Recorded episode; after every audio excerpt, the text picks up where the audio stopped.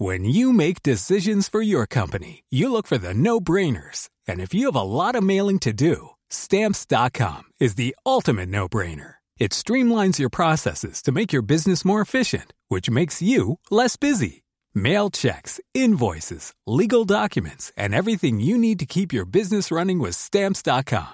Seamlessly connect with every major marketplace and shopping cart. Schedule package pickups and see your cheapest and fastest shipping options from different carriers. With rates up to 89% off USPS and UPS rates. And with the Stamps.com mobile app, you can take care of mailing and shipping wherever you are. Make the same no-brainer decision as over 1 million other businesses with Stamps.com. Sign up with Code PROGRAM for a four-week trial, plus free postage and a free digital scale. No long-term commitments or contracts. That's stamps.com. Code Program. La volonté de Moscou de mettre les pays européens en difficulté pendant l'hiver, le gazoduc Nord Stream devait reprendre du service ce samedi, mais il sera finalement complètement arrêté pour des raisons de maintenance. Pourtant, du gaz est arrivé en France. Alors comment l'expliquer? La stratégie de Moscou? Les explications dans un instant. Des habitants terrorisés par des fusillades à répétition dans la commune de Noisy-le-Sec. Au mois d'août, pas moins de trois ont éclaté dans le quartier et deux personnes ont été blessées. Si aucune piste n'est privilégiée, les habitants de cette commune de Seine-Saint-Denis sont à bout.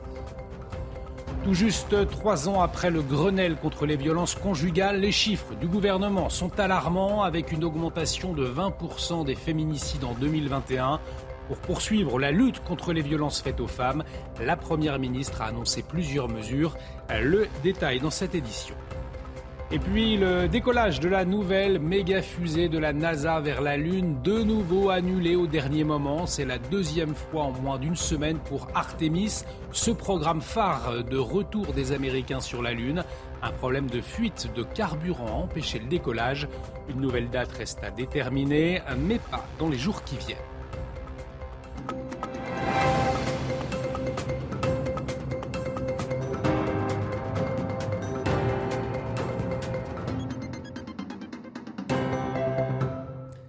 Bonsoir à tous, très heureux de vous retrouver pour l'édition de la nuit et à la une de l'actualité, la volonté de Moscou de mettre les pays européens en difficulté. Pendant l'hiver, le gazoduc Nord Stream 1 restera finalement à l'arrêt complet, officiellement pour des raisons de maintenance. Pourtant, ce samedi, eh bien, du gaz est arrivé en France. Alors comment l'expliquer? Quelle est la stratégie de Moscou? Les explications d'Augustin Donadieu. Après avoir annoncé un arrêt total des livraisons de gaz vers l'Europe, le géant gazier russe Gazprom a finalement livré ce samedi 43 millions de mètres cubes du précieux combustible. Il est certain que là, la Russie joue un peu avec les nerfs européens. C'est un peu le supplice chinois. Ils annoncent qu'ils vont rouvrir, ah, puis au dernier moment, il y a un problème. Donc, euh, ils ne rouvrent pas. C'est une façon de montrer que bah, c'est eux qui mènent la danse. Habituellement, le gaz est livré par le Nord Stream 1, un gazoduc qui relie la Russie au nord de l'Allemagne sous la mer Baltique mais voilà, l'une des turbines de ce dernier aurait connu un problème technique, une fuite d'huile selon l'exploitant russe. Un autre chemin d'approvisionnement a donc été trouvé et paradoxalement, le gaz russe ne sera pas acheminé par l'Allemagne, la Pologne ou la Bulgarie, mais par l'Ukraine. En passant par l'Ukraine, ça permet d'approvisionner la Hongrie.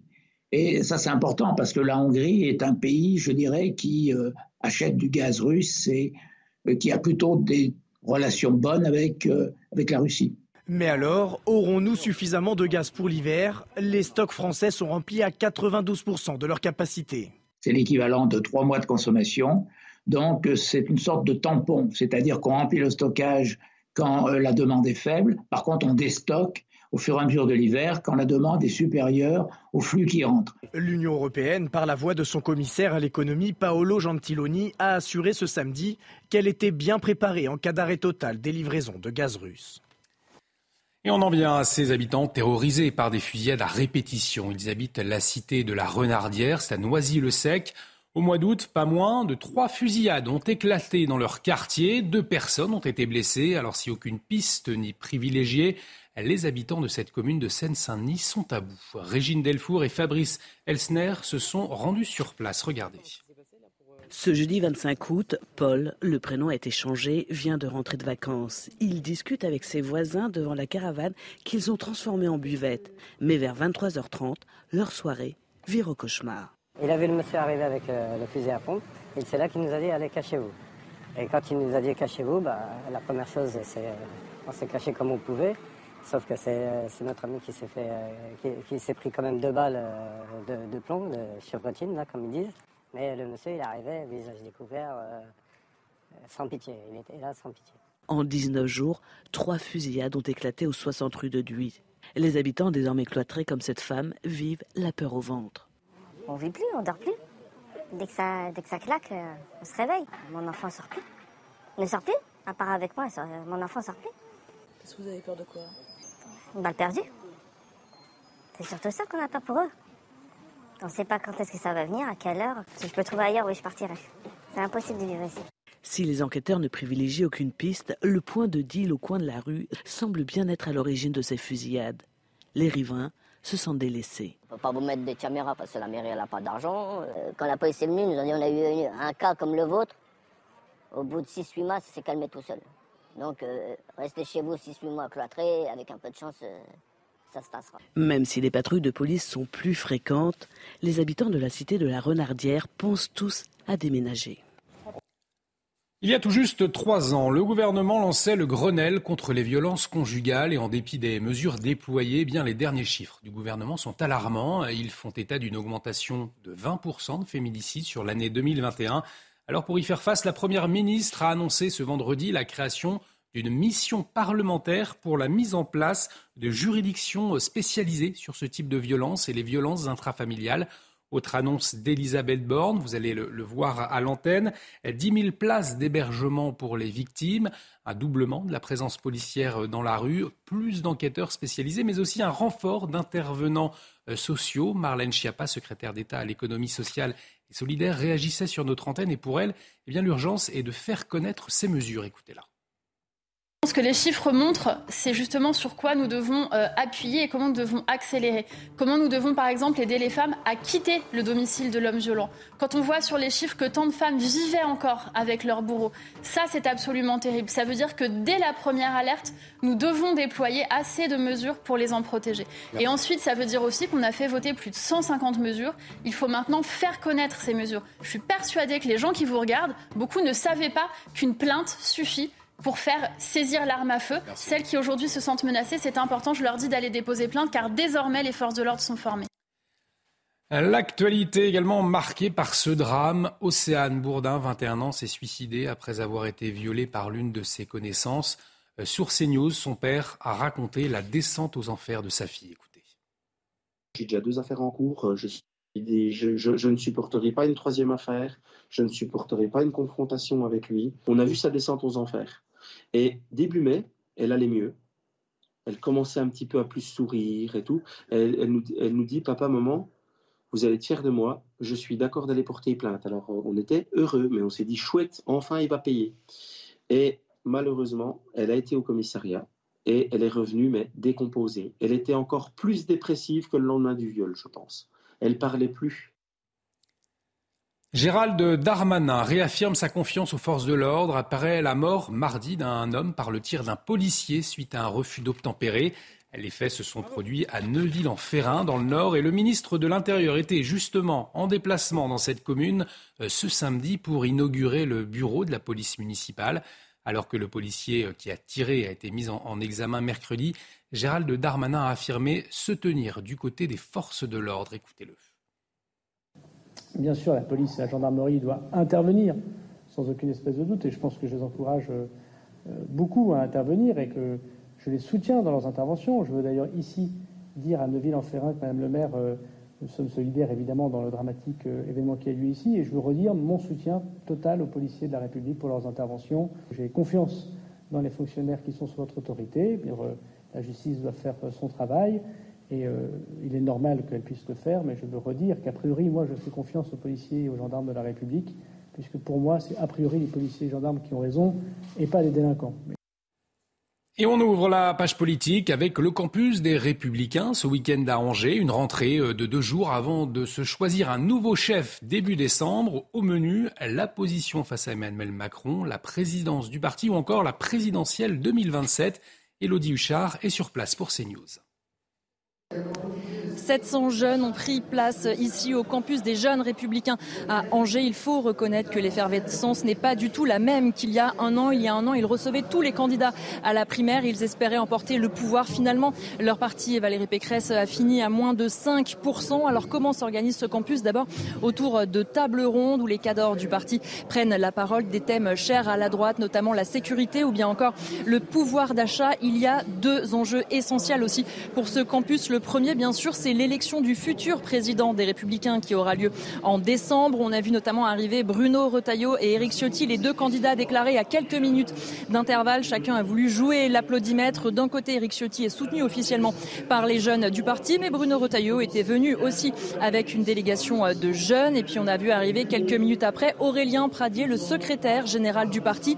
Pour l'instant, pas officiellement euh, déclaré, mais ces mots ne font peu de doute sur sa volonté d'y aller. Un grand absent de ce campus, Laurent Vauquier, qui est retenu euh, en région. Une fois de plus, la droite se retrouve face à cet éternel problème du candidat naturel. En 2022, ils voulaient tous François Barouin. Il n'était pas sur la ligne de départ. Laurent Vauquier semblait le candidat naturel pour reprendre le parti. Finalement, il préfère se consacrer à 2027. Et puis, évidemment, l'autre enjeu pour le parti, c'est tout simplement de survivre, de trouver un espace entre d'un côté Emmanuel Macron qui mordit clairement sur leur plate-bande, de l'autre la droite de Marine Le Pen. L'objectif, ne pas finir dans une cabine téléphonique. C'est Bruno Retailleau qui le dit. Alors, si ce sont les jeunes républicains qui organisent ce campus ce week-end, eh bien, il va être aussi l'occasion pour les ténors de revenir sur le devant de la scène, à l'image de Bruno Retailleau, le patron des sénateurs Les Républicains, candidat à la présidence de son parti, a promis cet après-midi de créer un nouveau parti afin de rassembler sa famille politique. J'ai une conviction et j'ai une ambition. Ma conviction, c'est qu'après trois échecs, à trois élections euh, présidentielles, il n'y a pas de fatalité. La condition, bien sûr, c'est de tout changer. Pas seulement de changer les visages, pas seulement de changer le nom d'un parti, de tout bousculer, de tout changer. Refonder un nouveau parti euh, pour reconstruire une vraie droite. Une droite qui soit euh, courageuse, pas une droite honteuse. Je parlais tout à l'heure d'une France qui s'abîme, d'une France fragilisée, des fondements de notre civilisation qui sont aussi profondément menacés. Moi, je veux une droite qui ne recule plus parce qu'on a accumulé trop de renoncements. Et puis, je veux aussi une droite qui soit rassemblée. Je ne veux pas d'une droite rétrécie.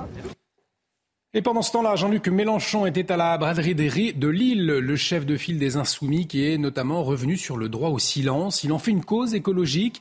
Il y a quelques jours, Jean-Luc Mélenchon s'était plaint sur les réseaux sociaux du bruit, je cite, des sirènes de voitures de police à son retour sur Paris, s'attirant les moqueries du ministre de l'Intérieur Gérald Darmanin. Pour Jean-Luc Mélenchon, c'est un droit primordial. Écoutez. J'habite en Grand bas. Et alors là, c'est la fête. Continuelle. Pimpon, pimpon, pimpon, nuit et jour. Tout le temps, sans arrêt. De 8h du matin à minuit.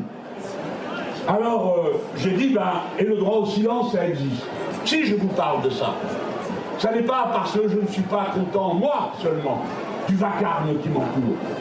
C'est parce qu'il vous reste à découvrir quelque chose. Le silence le silence qui est dans notre environnement si chèrement disputé. Le silence est un produit désormais réservé à peu de monde. Le silence est une nécessité de l'existant. Savez-vous que 25 millions de Français sont exposés à des super nuisances sonores? Et Jean-Luc Mélenchon, qui a par ailleurs attaqué Elisabeth Borne, il a accusé la Première ministre de semer le chaos. Euh, pour le philosophe Michel Onfray, Jean-Luc Mélenchon tente avant tout d'exister médiatiquement en mettant avant des questions euh, sociétales. Écoutez. Bah, Mélenchon n'a plus que ça, c'est-à-dire qu'il n'a même, pas eu le courage d'aller à l'Assemblée nationale, c'est-à-dire qu'il pilote des députés alors qu'il n'est pas lui-même un député, et puis on voit bien qu'il est dans une surenchère médiatique pour pouvoir exister médiatiquement, parce qu'il n'y a à peu près que ça qui l'intéresse. On sait que c'est quand même le grand homme du sociétal, il voudrait être le grand homme du social, mais pour le coup, le social, c'est vraiment pas son affaire. Donc euh, je pense que j'ai tout entendu, j'ai entendu qu'il vociférait, mais je pense que quand euh, Mélenchon veut aussi faire, c'est qu'il parle. Mais euh, on a autre chose à faire que de s'occuper du sociétal, qui est sa grande aventure. Je persiste à croire qu'il y a du social à faire et pas forcément accompagné de sociétal. Les motards en colère contre le stationnement payant des deux roues motorisés dans la capitale, une mesure entrée en vigueur le 1er septembre. Un rassemblement était organisé ce samedi après-midi devant l'hôtel de ville à Paris. Et vous allez voir que certains refusent de payer pour se garer dans les rues de la capitale, souvent eh par manque de moyens. Un sujet d'Adrien Spiteri et de Florian Paume. À Paris, devant l'hôtel de ville, ces motards sont venus dire non au stationnement payant. C'est tellement une aberration qu'aujourd'hui on organise cette manif. On est le 3 septembre, on est un samedi, vous êtes très très nombreux. Qu'ils soient résidents parisiens ou d'Île-de-France, de nombreux usagers l'assument. Ils ne payeront pas pour garer leurs deux roues dans la capitale. Je ne crois pas que je vais payer euh, ce stationnement. Comment voulez-vous que je paye? Je dois aller travailler ici. Vu mon âge, je continue de travailler. Et euh, c'est très dur de débourser 3 euros. Depuis 3 jours, je suis en dépression totale. J'ai peur de me prendre une amende. Je ne veux pas payer parce que le prix que ça coûte, c'est pas possible. Il n'y a pas de solution. En fait, il faut trouver des solutions pour les gens dans ma situation. Quoi. À 2 ou 3 euros de l'heure, la facture grimpe rapidement. Pour la Fédération française des motards en colère, cette mesure impacte d'abord les plus modestes. C'est une mesure qui est complètement antisociale qui touche évidemment essentiellement les personnes de banlieue et non pas les Parisiens qui sont assez peu équipés en deux et trois roues motorisées. Donc pour nous, c'est euh, une lutte qu'on ne lâchera pas. En cas de non-paiement, le montant de l'amende va de 25 à 37,50 euros selon les zones. Des milliers de Russes aux funérailles de, Mikhail Gorbatchev, mort mardi à l'âge de 91 ans, et une absence remarquée, celle de Vladimir Poutine. Les funérailles du dernier dirigeant de l'Union euh, soviétique ont eu lieu ce samedi après-midi, sans éclat officiel. Par petits groupes, des personnes de euh, tous âges sont venues déposer des roses et s'incliner en silence devant le cercueil ouvert, encadré par une garde d'honneur et près duquel trônait son portrait en noir et blanc.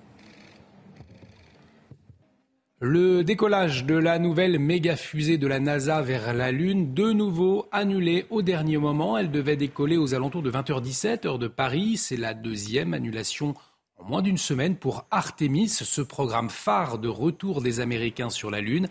Mais un problème de fuite de carburant a empêché le décollage. Michel Chevalet, journaliste scientifique CNews, nous explique tout.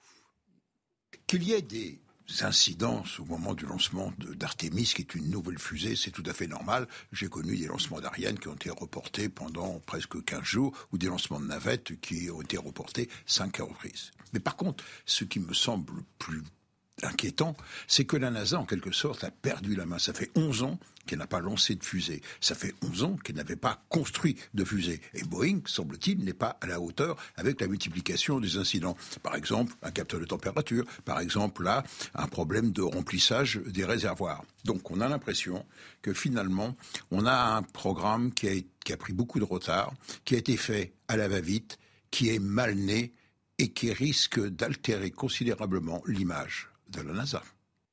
Et ces images désolantes à présent, après des violences avant le match au Cerf Olympique de Marseille.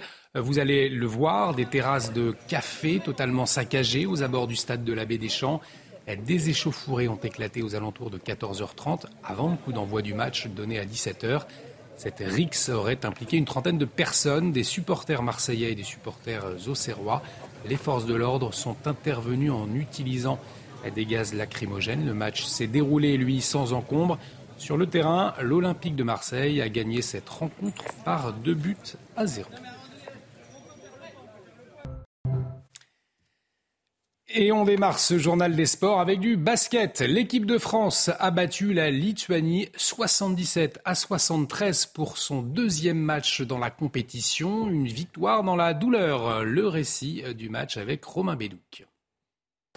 Le regard d'Evan Fournier en dit long, le capitaine en mission pour éviter aux Bleus une deuxième défaite de rang dans cette Eurobasket. Ça démarre mal face à la Lituanie. Les Bleus sont menés 21 à 8 dans le premier quart, bousculés par la raquette NBA d'Omantas Sabonis, Jonas Valanciunas. Rudy Gobert encore en difficulté, la révolte vient du banc. Les intérieurs lituaniens ont dû toucher offensivement mais sont aussi connus pour leur largesse défensive. Mustapha Fall l'exploite à la perfection avant le show Evan Fournier. Fournier qui Ah, il est chaud, l'écran, bien il est sûr. chaud, Il, est même est, énorme, tout simplement énorme, Evan Fournier aujourd'hui. 18 points à la mi-temps pour l'ailier des New York Knicks. L'équipe de France reste au contact, bien aidée une nouvelle fois par un Gershon Yabusele à droit. Et quand il faut prendre l'avantage à 3 minutes du terme, Evan Fournier enfile son costume de patron. Grand ouvert, il va le prendre, regardez. Et voilà Voilà Evan Fournier 27 points pour Fournier. Les Bleus gèrent ensuite leur avance pour s'imposer 77 à 73. Une victoire convaincante face à une des meilleures nations du groupe. L'Eurobasket est enfin lancé. Et du football maintenant, ce samedi, le Paris Saint-Germain se rendait à Nantes avec Neymar sur le banc. Sérieux, les Parisiens ont remporté la rencontre 3 buts à 0. Kylian Mbappé inscrit le premier but après une belle course de Lionel Messi. Le septuple Ballon d'Or offre encore une passe décisive au champion du monde français en seconde période. Euh, Nuno Mendes inscrit lui le dernier but de la rencontre. Les Parisiens restent premiers du classement. On va écouter Christophe Galtier, entraîneur du PSG, sur son management. Je vous ai trouvé très sérieux. Ensuite, évidemment, que le, le fait de jouer à 11 contre 10, euh, évidemment que ça sollicite moins les organismes. Et une fois que le deuxième but est marqué, évidemment que ça sollicite encore moins les organismes. Ça nous a permis de, ça m'a permis de faire aussi des rotations assez importantes, de changer les joueurs qui avaient été avertis quand même. pour rester à, à 11 contre 10. De la Formule 1, Max Verstappen, leader solide du championnat du monde, a décroché la pole position devant ses fans. Le récit des qualifications avec Bruno Scagliotti. On espérait que ça n'arriverait pas. Il faut se rendre à l'évidence, le public néerlandais n'est pas le plus malin. Drapeau rouge en début de Q2, un fumigène est sur la piste. Une séance bizarre de toute façon à quelques secondes du drapeau à damier. Checo Pérez part dans un tête à queue sans doute involontaire mais très opportun. Plus personne n'a le temps d'aller rattraper la pole position de Max Verstappen. La bonne nouvelle, elle est pour Ferrari dans le rythme. Leclerc partira de la première ligne aux côtés de Verstappen. Sainz prend la troisième place. Hamilton complète la deuxième ligne malgré une Mercedes qui manque encore de rapidité. Perez et Russell prennent les quatrième et sixième temps.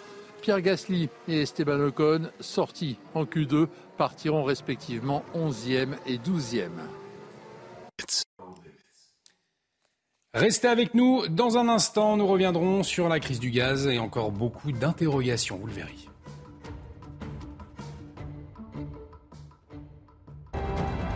Retrouvez tous nos programmes et plus sur cnews.fr. Restez avec nous. Dans un instant, nous reviendrons sur la crise du gaz et encore beaucoup d'interrogations, vous le verrez.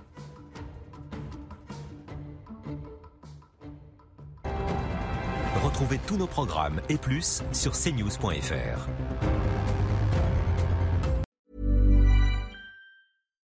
When you make decisions for your company, you look for the no-brainers. And if you have a lot of mailing to do, stamps.com is the ultimate no-brainer. It streamlines your processes to make your business more efficient, which makes you less busy. Mail checks, invoices, legal documents, and everything you need to keep your business running with stamps.com. Seamlessly connect with every major marketplace and shopping cart. Schedule package pickups and see your cheapest and fastest shipping options from different carriers with rates up to 89% off USPS and UPS rates. And with the stamps.com mobile app, you can take care of mailing and shipping wherever you are. Make the same no-brainer decision as over 1 million other businesses with stamps.com. Sign up with code program for a 4-week trial plus free postage and a free digital scale. No long-term commitments or contracts. That's stamps.com. Code program.